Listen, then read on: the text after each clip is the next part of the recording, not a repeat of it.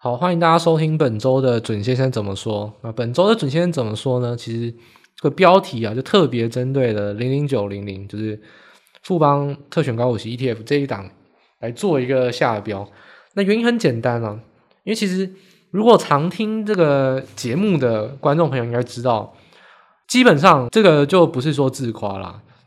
一月封关以前就开始追踪投信，而且跟投信唱反调。很看衰现在台股的结构的人，应该是不多。那我想应该是那一个。所以从现在开始呢，这一周，包含这一周，可能下一周、下下周，我们也会陆续的针对很多投信的议题，再度的把它翻上台面来讲。那为什么呢？因为台股目前已经来到了一个相当紧绷的位阶了。我们说悬崖边哦，如果这悬崖边破了。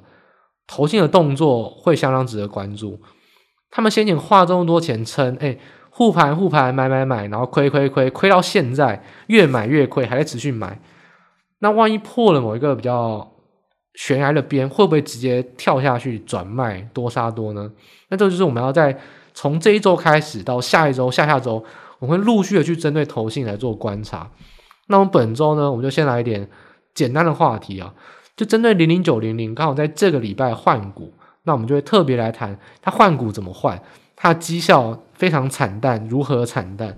那就是针对台股的资金架构部分呢，在做一系列的一个整理。那依然跟投信比较偏向唱反调、看衰的方向不变，但详细的内容呢，我们就等正式节目开始之后呢，大家来好好的来分享一下。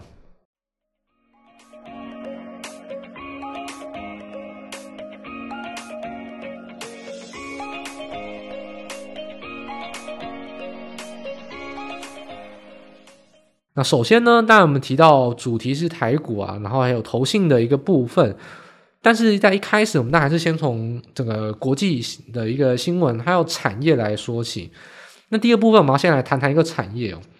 那这个产业呢，我想很多投资朋友也是抱以厚望啊，就非常期待哦，可能手上还有持有不少供应链的股票，那就是汽车产业。因为在台积电法说会，大家也了解。诶，在法说会的时候也说了，唯一两、唯一二的一个成长动能就是 HPC，那基本上你可以想成独立显卡或是伺服器的一个业务。那另外一个就是车用电子，所以车市在现在这个时间点来看也是相当受到关注哦。那车市受到关注呢，诶，这边就不免要来讲一下特斯拉的一个 earning call，就是说它的季报公布还有当天一个展望啊。那当天马斯克在 Tesla 的 earning call，就是说这个礼拜啊。他其实有特别提到一个点哦，这个点我觉得大家要比较小心。第一个，特斯拉在这个市场上是非常具有分量的一个厂商。我们说，大家为什么喜欢在台电法说会去问半导体的资讯？因为台电是最大的厂商，它基本上掌握了相当多的资讯含量。马斯克作为特斯拉的 CEO 也是，马斯克针对展望特别说出了什么点呢？他说。实际通膨远比官方数字严重，这是马斯克自己讲的。他认为官方的数字，所谓的 CPI、核心 PPI 等等，他认为实际的通膨状况远比官方数字还严重。所以特斯拉他自己也有讲，作为马斯克啊，大家知道他算是一个像传道士一样啊，他算是一个新能源、新科技、人类发展一个传道士啊。那他自己也讲说，特斯拉绝对希望他自己卖的电动车尽可能的便宜，因为。他希望特斯拉可以普及化嘛，希望特电动车普及化，因为这样就可以让能源诶比较是一个绿色能源的发展。大家自己也讲了，特斯拉自己希望电动车尽可能便宜，但是明显的在现在这个通膨情况下事与愿违哦。他自己讲，特斯拉的因为电动车整个产业的涨价是必须的，但他提到特斯拉至少在这一季不会涨价，但是特斯拉关于整个电动车产业而言，涨价是必须的，因为贵金属的成本。推升的实在是太严重，所以对于电动车而言啊，目前为什么会觉得说它是一个很好的一个发展产业？所以供需缺口很大，就是说，呃，供给产出来的量远远不足需求，而交期拉得很长，而且呢，你要拿到货还要等很久。那还愿意等的人呢，都是愿意花得起大钱的人，所以所谓的需求减少、需求疲弱啊，其实压力还没有到电动车上面，是因为现在那边等着买车的人很有可能都愿意可以花更多的钱买，它月付价格比较高啊，所以它的消费的应该说汽车的一个需求啊，就下降的力道没有这么严重啊。但是相对而言，大家不要忘记哦，现在电动车蓬勃发展，但是传统车呢，诶也有很大的压力，传统车甚至应该说可能是衰退。怎么来看呢？中国公布了一个三月的汽车业的数据啊，销量哦年减百分之十一，然后三月，所以大家可想而知哦，我们在三月是讲上海封城最严重的不是半导体，是汽车供应链。上海是整车厂跟汽车供应链的重镇哦，有非常多的关键零组件，可能有八成都在上海，如果不出。那个零组件有七成到八成的产量是直接零的哦，那可能断链危机非常严重。上海的封城影响最多的不是半导体，是汽车产业。那所谓台湾关心的电子产业跟半导体，都是所谓的在昆山啦，或者说在苏州啦、那深圳等等。其实上海的半导体影响并不没有这么大啦，在上海真的影响最严重的是汽车供应链，所以。三月份为什么数据年减呢？很简单啦，当然还是受到汽车断链的危机，因为上海在中旬就开始封了。但你知道，现在都已经到四月下旬了，整个四月都是封的话，大家可以自己想象，四月数据也不会好看。那个汽车供应链要会断链，而且这个中国那边的一些研究机构也有讲啊，当初武汉其实武汉肺炎在二零二零年，就算武汉结束了这个肺炎的大流行。恢复到比较正常生活，光是复工要一个月才能恢复到正常，所以现在大家很担心的一个点哦，如果会延到五月中，再拖到一个月，就六月中开始生产电子供应链的话，或者像汽车供应链，会不会一两个月的供应链的递延，然后再加上海运，万一那时候旺季的递延，会不会赶不上？诶，下半年的一个消费旺季？现在的缺口已经开始要想到是十月、十一月，尤其是感恩节开始的消费旺季，有感恩节到圣诞节，十一月到十二月这段期间的消费旺季。如果五月还在封城，甚至延到六月的话，可能很多货会赶不上，因为供应链非常长，上游到下游到海运的出货可能会赶不上，所以汽车现在的严重性啊，已经开始浮现了。第一个。因为封了快一个月了，那库存用都用完了，很多已经是停工了。因为人不在，我用机器也好了，那我连供应链的应该说零组件都已经用完了，那我也只能停工。所以现在来看，汽车产业真正的利空可能还开始要逐渐发酵而已哦。如果上海真的没有办法去改善这个封城的动作的话，那可能这个严重性会开始逐渐的提升，也就是所谓的。大家可以觉得消费型电子，我们之前讲过非常悲观，那现在大家也认同吧？我没有讲错吧？我不是危言耸听吧？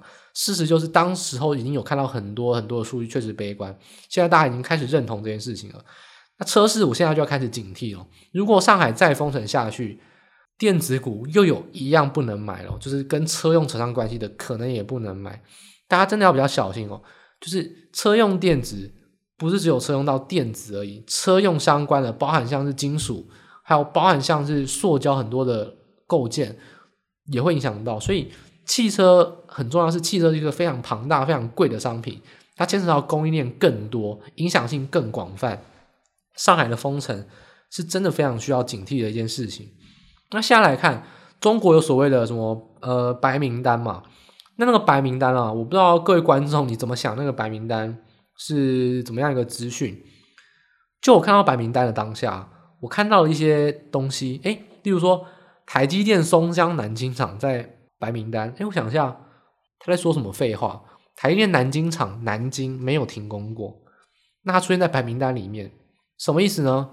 这个白名单指的是说，它符合诶厂区清零，而且员工呢也七天清零，那可以正常工作，但是。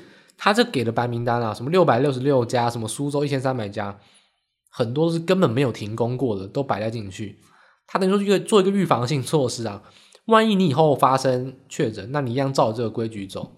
但是事实是，根本有很多停工厂商不在里面，而且如果有停工的厂商，就算要符合这个条件，也非常困难，因为很多的外资的企业啊，像是汽车零组件，根本都是拒绝签这个承诺书啊。白皮书是给你资格有这个身份，但外企直接说谁管你啊？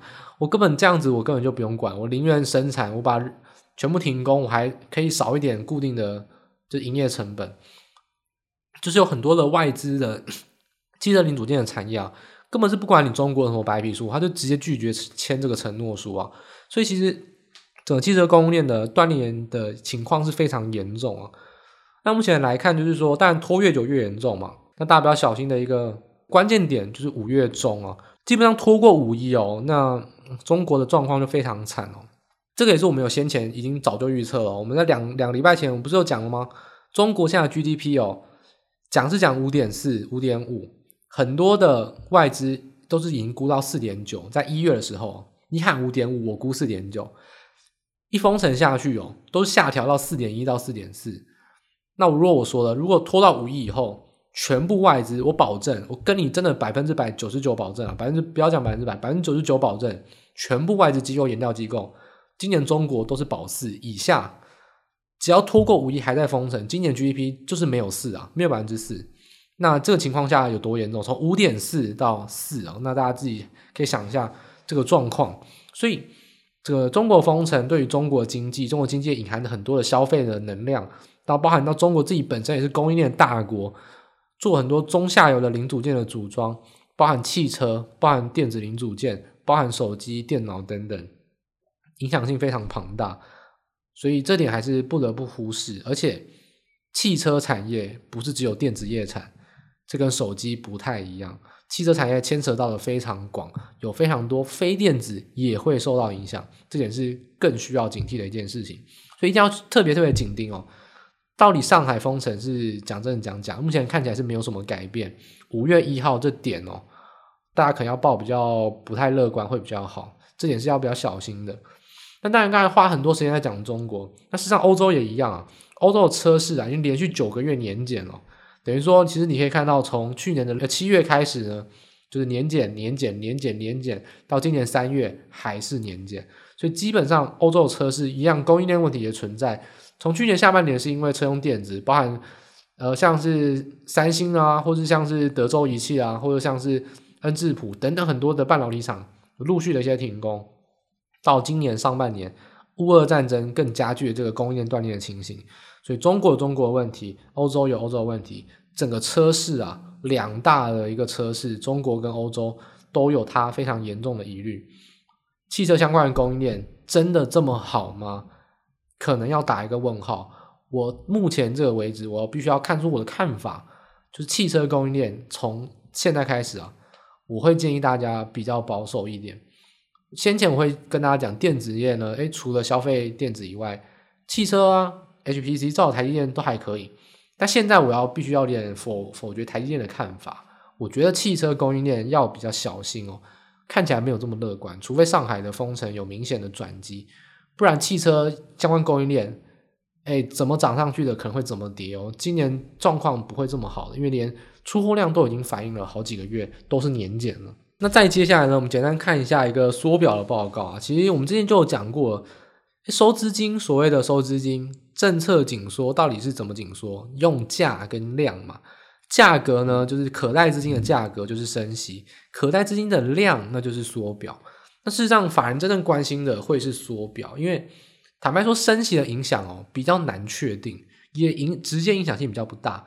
但是缩表基本上影响性很明确啊，就是。就会压抑到风险资产，这个影响是很直接、很明确的。而且缩表呢是一个间歇性的，它是一个每个月、每个月持续的缩表，不像升息一次一次的会有一些惊喜，或要不要多调一码，或是多降一码等等。那这个缩表一旦开始呢，就不会很难结束，而且它的持续性会比较持久。所以缩表这点是法人会更关心的。那 I N F 就是说国际货币组织啊，那它就是在今年嘛，诶，大家知道吗？礼拜五为什么跌？就是因为 INF I N F 的年会，诶，鲍尔啊一堆官员在那边发表谈话呢，造成它跌嘛。那 I N F 的年会正式呢会在礼拜日结束啊，这一阵子就就是密集的展开。那 I N F 最近也出了很多有趣的报告，那这个报告呢我就简单讲一下，那大家就可以大概听听就好。因为这个报告是一个比较全球性的预期啊，跟直接投资上可能关系不太大。但是这也是一个宏观的概念哦，有这个宏观的概念，对趋势的掌握，可能整一整年都会很清楚。但是，哎，实际上投资会不会赚钱，可能影响性没有那么大。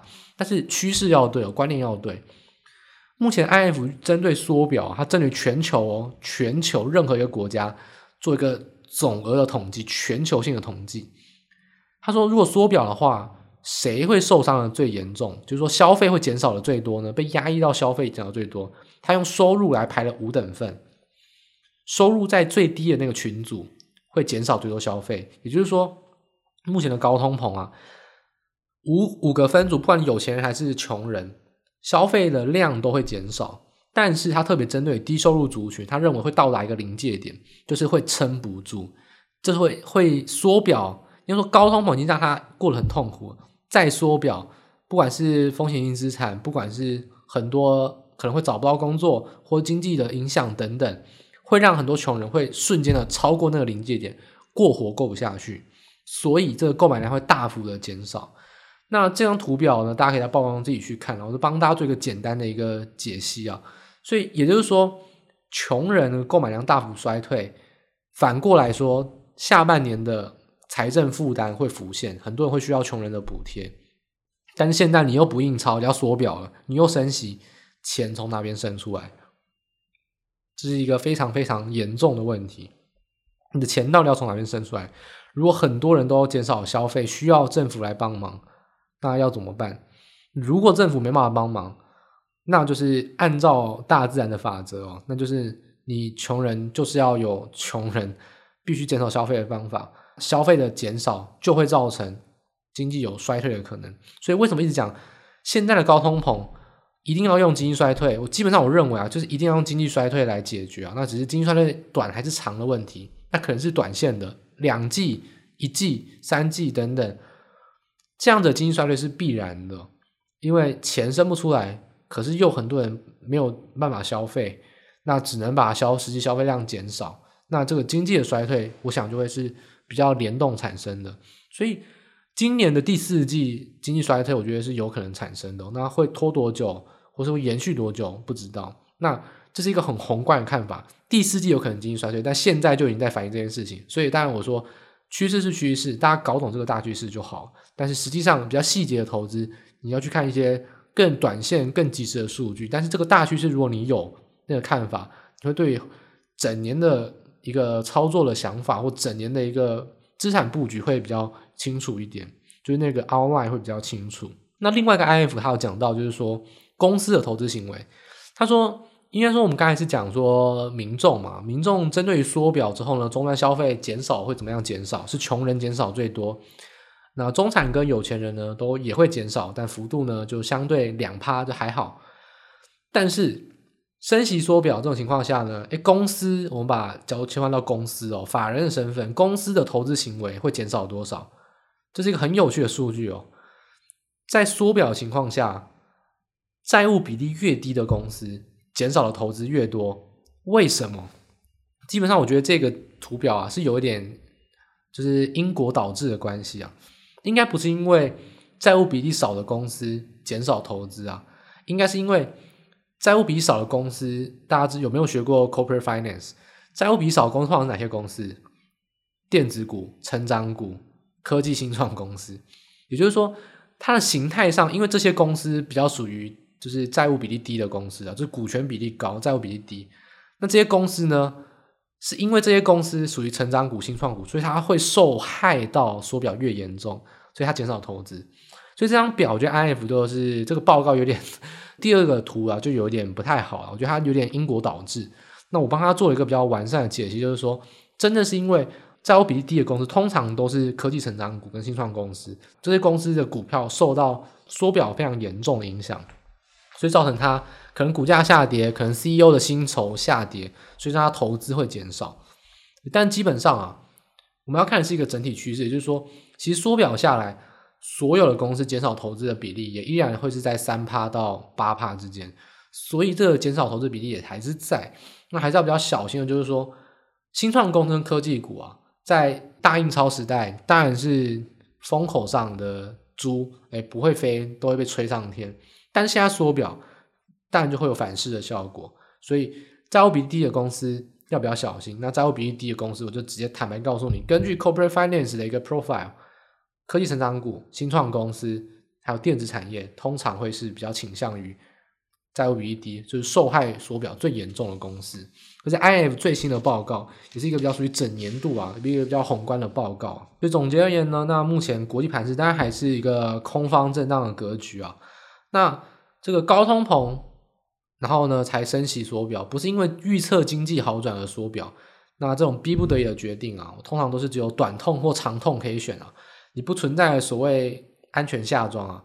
对不对？你自己印钞，把自己印到连二十拉二十，然后你想安全下装，那我觉得是没有这么容易啊。你只有短痛长痛啊，就是你一定要有亏啊，一定要有有所牺牲。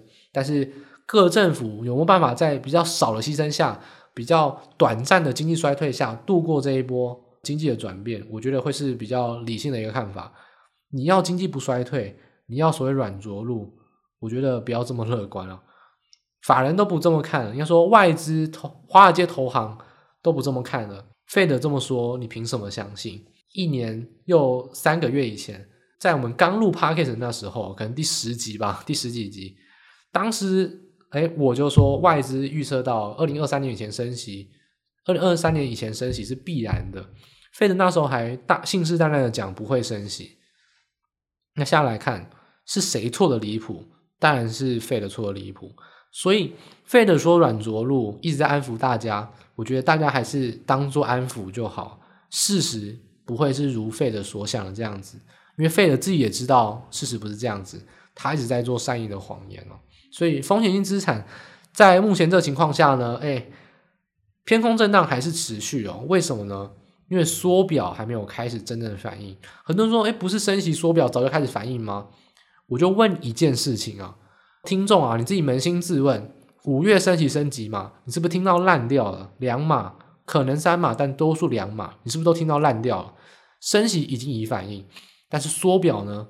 我请问你问路上百分之九十九的路人，问他缩表缩多少？他答出一个数字，坦白讲啊，都不可能，根本一堆路人连现在费的负资产负债表有多少钱都不知道。你跟我讲说他缩表缩多少，规模是多少？你知道时间点，然后不知道缩表，那你就不知道它本一笔到底会下滑多少。缩表这件事情绝对还没有开始反应，请相信我，因为根本连很多的内资法人啊，包含投信、投股，一堆人根本都在画虎烂，在讲缩表已反应。我就反问他们，这些人讲出缩表已反应的，我就请问他们啊，那你预测缩表市场上预期是多少？他连一个数字都讲不出来，根本没有做功课跟拿数据来看。到底缩表会缩多少都不知道，你什么什么叫已反应？市场上对于缩表的规模是一片混沌。五月的 FOMC 升息升两码是预期的，但是缩表缩多少非常混乱，到时候还有得说。那缩表的第一个数据出来之后，他会说每个月，例如啊，诶，每个月减少八百亿的缩表，那是八百亿持续到下一次 FNC。呢？还是八百亿？下个月就直接再调成一千亿，然后 FNC 再做下一次决定。你连这种数据或基本的预测都讲不出来，你说缩表已预期，不要说白日梦了，你根本不叫预测，你这个叫通灵。你没有根本没有数据，根本没有合理的推测，那个不叫做分析，那个是通灵，好吗？所以缩表，我认为根本市场上连很多投资机构都没有在认真分析这件事情。不要讲说市场上已反应啊，我觉得这个是痴人说梦。缩表说多少都不知道，你叫什么已反应？所以我觉得缩表金额一出来的那一刹那，才有可能造成市场上对这件事情有真正的认知。从那个时间点开始，才会有真正所谓缩表开始反应的这些这回事啊。大家要比较小心的，就是我觉得利空还没有完，因为缩表绝对还没有完全反应，而且我觉得连十趴都还没有开始反应。那接下来呢，我们就简单谈一下台股。台股当然，我们台币又是续贬哦。那是大概收盘呢，接近创下一个新高。那简单来说，外资就会顺势站卖方啊，所以权值电子股啊、金融股又是重仓的调节卖出。那但硬撑在万七关卡，哎，你知我知，独眼龙也知，谁谁在撑？当然是投信那一支在撑，散户买盘，还有政府的护盘资金在撑。所以这种情况下，到底投信的影响是什么？投信会不会成为那个那支哎倒戈的第一棒？那就是我们从这周开始要陆续要持续关注一个焦点。首先呢，简单谈一下四月这个礼拜三啊，四月已经四月的月结算，哎，结算完了，换到五月合约了，所以还是要特别提醒大家，刚换合约非常重要，因为刚换合约往往是这下个月到下次结算之前的一个法人的看法。就简单补充一下台指期目前换约的状况。第一个，台指期目前换约之后，可以明显感受到的是，就是逆价差非常小。为什么呢？因为大家都知道 ETF 最近在换股。零零八八一零零九零零，尤其是零零九零零，我们标题最近大换股，三十档换两二十档，三百亿的规模可能要换掉两百亿的，买进卖出加起来四百亿的成交金额，这个真的会影响到盘势啊！所以为什么最近盘势一直在拉？因为零零九零零，我们等下要讲，他买了非常多金融股，那基本上就会造成金融股每天的盘中，礼拜四、礼拜三、礼拜四、礼拜五，每天都在拉尾盘。每天都在这种盘中拉上来，就是因为有人一直在无脑的买，因为他要换股，他必须要买，所以这种 ETF 换股的固定买盘啊，再加上内资护盘护万期的力道，就让外资呢基本上逆价它就不会放的太大，它就控制在一个比较小的逆价差，所以这点是要比较小心的，就是外资目前攻击空方的意愿呢不会到太强，但是呢这主要是考量到。暂时性的，就是最近几天 ETF 在换股，但是外资没有这么积极的攻击空方，但是是不是站在空方呢？也是。我们说期货要看什么呢？看小台子，不要看大台。小台子的净多单部位，外资目前是负五千口，自营商是负四千七百口，都是净空单，而且加起来有快要一万口，所以这个行情偏空。法人即使四月结算完之后呢，获利回补。还是不空，这点是没有改变的，只是说逆价差很小，反映到就是说，针对于投信最近在换股，而且还有护盘的力道，外资明显的没有这么积极的去空，它还是保留在一个比较偏空观望。什么时候会真的出现比较主跌段呢？接下来我们就来帮跟大家来讲，就是要看投信的变化。目前投信的换股啊，零零九零零的换股。它在这情况下大概会有两百亿嘛，我们说买卖两边加起来双边四百亿的一个规模，会影响到台股短线的盘势，所以包含到礼拜四、礼拜五，我就有预期礼拜一、礼拜二应该还会再换股，应该还没有换完，所以在这情况，礼拜一、礼拜二你都还是要小心，像是富邦金、国泰金，嗯、然后还有元大金、金城银这些被选进去的金融股都会拉抬，然后这些拉抬股票会让金融指数相对来说比较容易。比较抗跌，然后让其他金融股鸡犬升天。所以金融股目前看来啊，最近几天为什么抗跌？季线附近有一些止稳之外呢，就是零零九零零的买盘，让金融股最近起死回生，然后让很多投机资金去吃他们的豆腐。我知道你会买金融股，我知道你会把金融指数拉起来，我就去买一些其他的银行股，跟随一起去炒作。所以目前来看。最近几天的金融股强势归强势，但是一次性啊换股换完就没了，所以要不要小心这种短线投机持续在卖的话，行情会比较危险。尤其像是今天，要说这个礼拜啊，外资已经没有再买了。前一波金融股为什么强势？外资投信同买，所以不是只有投信自己在炒，外资也有避险买盘。但这一波明显是投信自己在炒，然后呢，一些比较投机的大户先前卖下来之后呢，趁这一波再抢个反弹。但是外资已经持续的站在卖方，这波金融股是走不久的，所以还是要比较小心金融股的一个调整。那刚才有简单提到零零九零零的持股调整，就是说买了很多金融股以外，帮大家分享一个点哦，那大家也可以去看一下我们的报告。为什么我们说零零九零零是零零九零零？那个九是韭菜的韭，这个也是 PTT 网友很多人都公认嘛，说这个零零九零零根本是韭菜 ETF，就是一堆人被割韭菜嘛？为什么呢？我帮大家整理一下台股的原型 ETF 啊，你去看一下这一季的报酬，这一季的报酬这一季以来啊，有正报酬的基本上只有五档，全部都是高股息或高息低波这样子的一个 ETF。因为为什么？他们都买金融股跟电信股。那大家知道金融跟电信股，投信自己买自己拉，但不会亏钱。那当然，这种高息高股息低波啊，那我们看一下零零九零也有高股息三个字啊，对，富邦特选高股息三十。那你知道富邦特选高股息三十在前一次十二月那一次的持股是什么吗？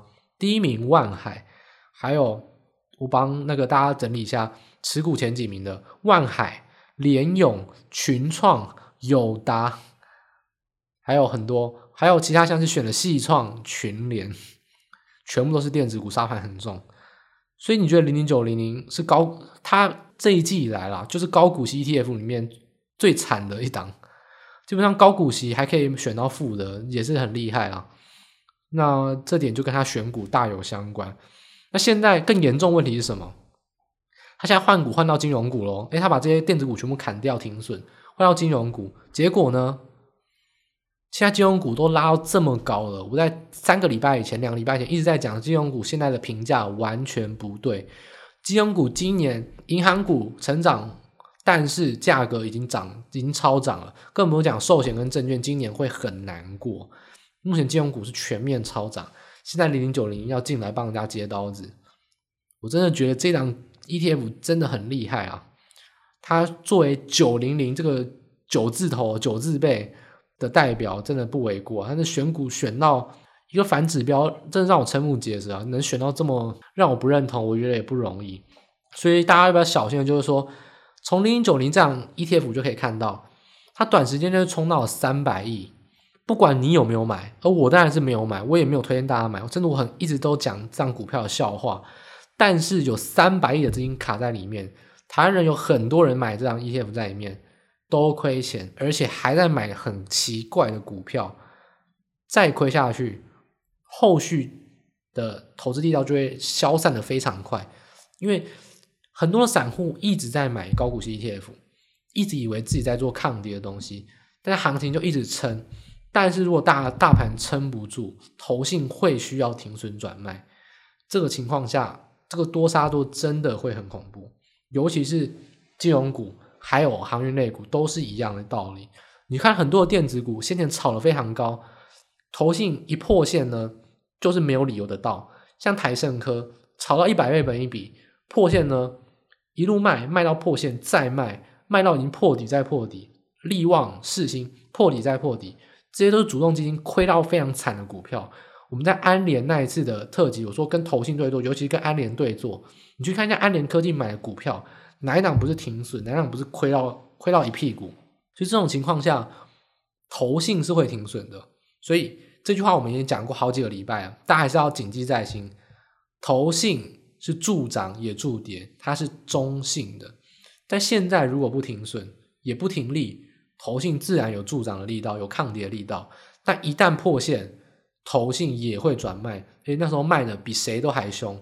所以请你要特别小心，目前抗跌类股不要破线，一旦破线或一旦投信开始转卖，都撑不住。连投信都转卖，内资没有人会跟投信站反边的啊。大家都看到投信买去吃他豆腐，你看到投信卖你不卖吗？所以投信所买超的个股一旦转卖，请特别小心，尤其金融的航运类股都一样，这点是要非常非常小心的。